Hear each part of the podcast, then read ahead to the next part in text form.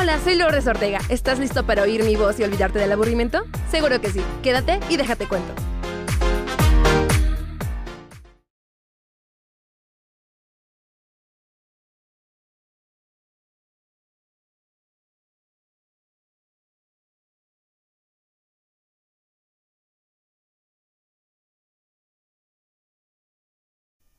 Muchísimas gracias por acompañarme en un episodio más de este nuestro espacio, tu espacio de Déjate Cuento.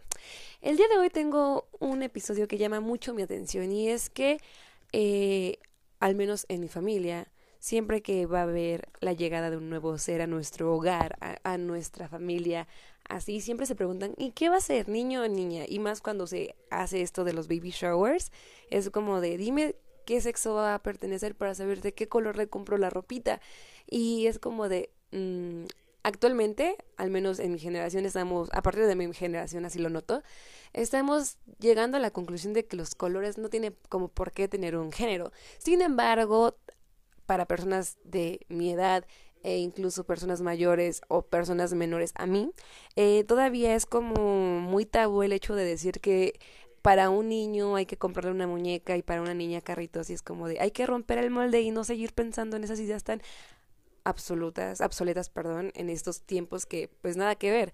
Es por ello que el día de hoy elegí este tema de el color rosa, la historia detrás y que no debe de tener un género, titulando este episodio como Rosa, un color más. Y vamos a hablar exactamente de él, del por qué no hay que colocárselo a un género, no hay que estereotipar. Y aquí comenzamos con un artículo de tendencias que lo pueden encontrar obviamente en Google y es un artículo por Anabel Palomares. Y pues bueno, el rosa fue un color de hombres antes de que niñas y esa es una historia de un color cásido y es más que un color. Vamos a ver de qué trataba.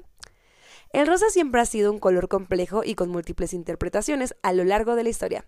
Según Artis, en Japón sirve como símbolo nostálgico del samurái asesinado, percibiéndose como un color masculino y lúgubre.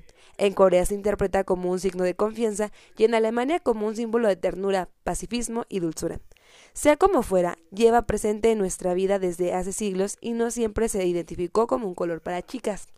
El rosa en el mundo de la moda pues bueno, la burguesía europea y su amor por los tonos pastel fueron los culpables de que el rosa se pusiera de moda durante el siglo XVIII. María Antonieta, considerada la reina de la moda del Versalles del siglo XVIII, fue la precursora del cambio en los colores que vestían a la burguesía, y que pasó que los marrones y negros a celestes, amarillos vibrantes y rosados en todas sus tonalidades, según el libro de historia de María Antonieta de Stefan Zweig. Los tonos rosados no solo se podían ver en los vestidos, sino en los abanicos y demás complementos que usaban las damas de la burguesía de Versalles y de París. Podemos ver una muestra de ello en la película de María Antonieta, protagonizada por Kristen Dunst, que se llevó el Oscar al mejor diseño de vestuario en el año 2006. Durante el siglo XIX, gracias al llamado japonismo, que describe el interés y fascinación por la cultura japonesa en Occidente tras siglos de aislamiento de Japón, los tonos pastel de los rosas europeos se transformaron en colores fresas brillantes, colores cerezas y rosa vivos traídos del lejano oriente, no solo presentes en la moda, sino en el arte. El rosa no siempre fue un tono para chicas, y te voy a decir por qué. No fue hasta finales del siglo XIX y principios del siglo XX cuando el rosa empezó a asociarse con algunos de los géneros. Hasta entonces, los bebés se vestían con algodón blanco por ser más fácil en su limpieza. Pero esta asociación de género con el rosa no fue femenina. En el año 1914, The Sunday Sentinel, un periódico estadounidense, aconsejó a las madres usar el rosa para el niño y el azul para la niña. La razón es que el rosa es un color más decidido y fuerte, más adecuado para los niños, mientras el azul, que es más delicado y refinado, es mejor para las niñas. Esto decía el artículo. Actualmente sabemos que no tenemos que generar estereotipos de género por el hecho de ser hombre o mujer, ya que básicamente somos iguales. Aunque sí, eso de que al hombre se le da más poder desde comienzos de la historia por su anatomía, fuerza y todo ese show, es algo que incluso hoy en día sigue haciendo mucho, mucho ruido en la, en la sociedad actual. El rosa fue un color asociado con la masculinidad, considerado como un color rojo agudo, relacionado con la sangre. de ahí que se aconsejara su uso en niños y no en niñas en Estados Unidos. Según la historiadora Joe Poletti, durante esa época en Europa la ropa de bebé no siempre tenía distinción de género, y cuando se hacía no siempre era azul niña y rosa niño, como se aconsejó en Estados Unidos.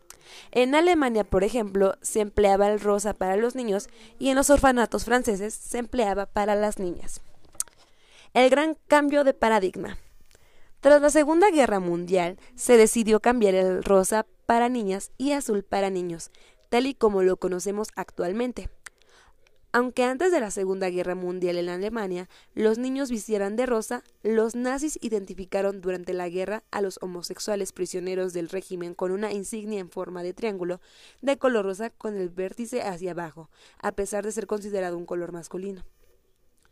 La sociedad aceptó un cambio que vino de manos de los retails y que se produjo no solo en la ropa, sino por ejemplo en los juguetes, cajas rosas para ellas y azules para ellos y que se ha mantenido casi hasta la fecha. Solo durante la década de los 60, cuando un colectivo de madres feministas decidieron vestir a sus hijas igual que a los chicos, la ropa de bebés se mantuvo en tonos neutrales hasta los años 80, cuando las prendas y género desaparecieron para dejar paso a la idea de niños de azul y niñas de rosa, según Paoletti. Actualmente el Museo FIT de Nueva York, que fue en el año 2019, con su exposición Fashion Institute of Technology cuenta con la exposición, perdón, este fue el nombre de, que se le daba al museo, exposición de Pink, The History of the Punk, Pretty Powerful Color. Eh, se organizó con la directora del museo, la doctora Valerie Steele, que contaba con aproximadamente 80 conjuntos del siglo XVIII hasta el presente. Esta muestra eh, contenía ejemplos de diseñadores y marcas como Elsa Schiaparelli, Christian Dior, Yves Saint Laurent, Alexandro Michel de Gucci, Jeremy Scott de Moschino y Rey Kawakubo de Comen des Carcos. Un ejemplo precioso de cómo el rosa ha estado presente en el mundo de la moda desde el siglo XVIII.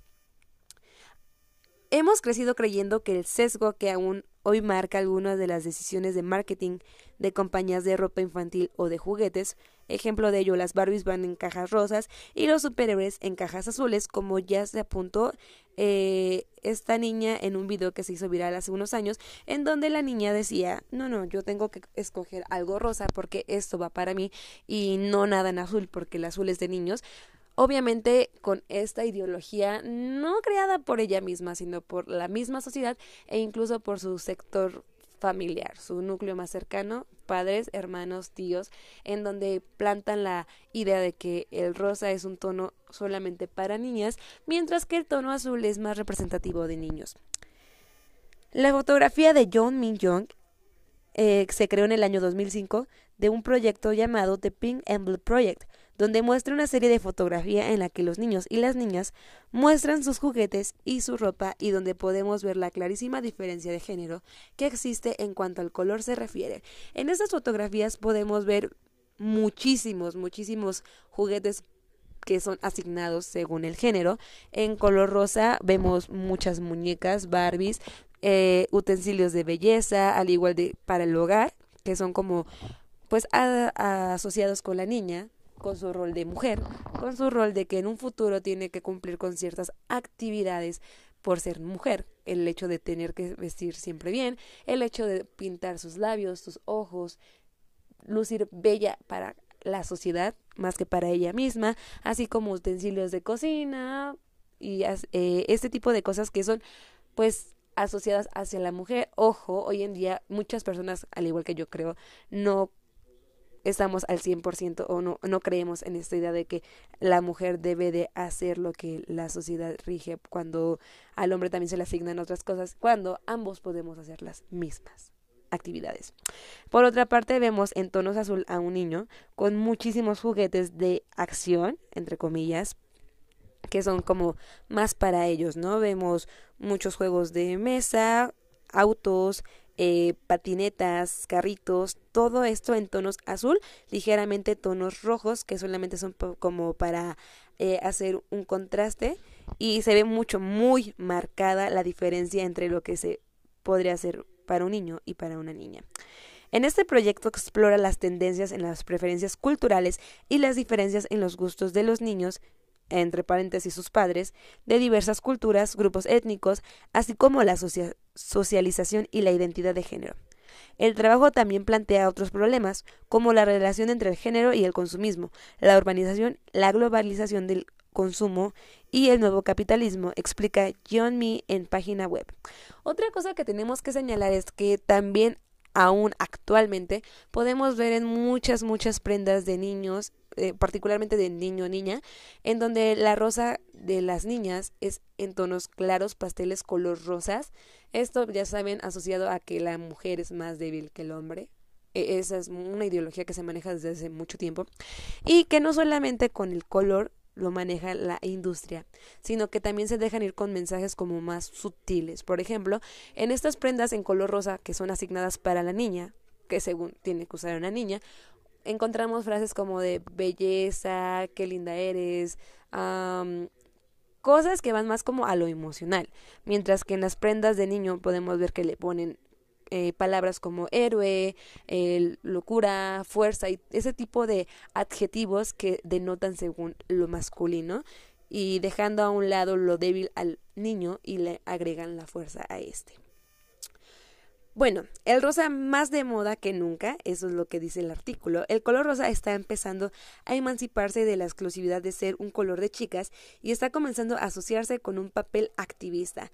Las marchas contra Trump en Estados Unidos, el movimiento Walby Gang contra el machismo en la India o con un papel solitario como los lazos rosas contra el cáncer de mama. Hoy en día el rosa está presente en películas como la de Eduardo Casanova Pieles, que cuenta con este color durante la fotografía de toda la película. En la tecnología, iPhone lanzó en el año 2015 su primer iPhone Rose Gold y marcas como Samsung o LG lo han incluido, además de en su telefonía, en sus smartwatch o en sus audífonos.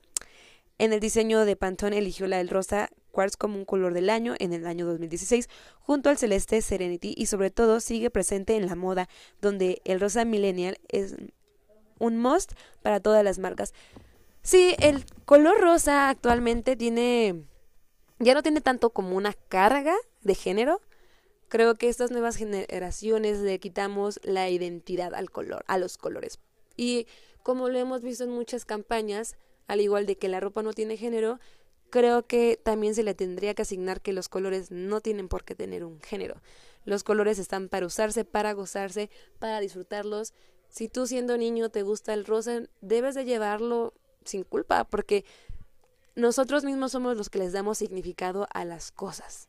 Nosotros somos aquellos que les damos una carga social. Entonces, ojo ahí, creo que el hecho de que hoy en día las personas te critiquen por ser hombre y llevar rosa está muy muy fuera de lugar, siempre debió de estarlo así. Al igual que si eres mujer y usas tonos azules, no tienes como por qué avergonzarte.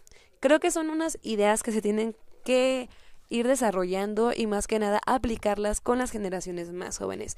Eh, yo les voy a poner un super ejemplo muy claro y es que soy tía, soy tía, entonces mi idea es que a mi sobrino no le voy a decir tú no puedes jugar con muñecas o tú no puedes usar colores rosas por ser niño. Obviamente no, porque primeramente nosotros somos los que sembramos las ideas o todo lo que el, la, el infante, la infante debe de hacer.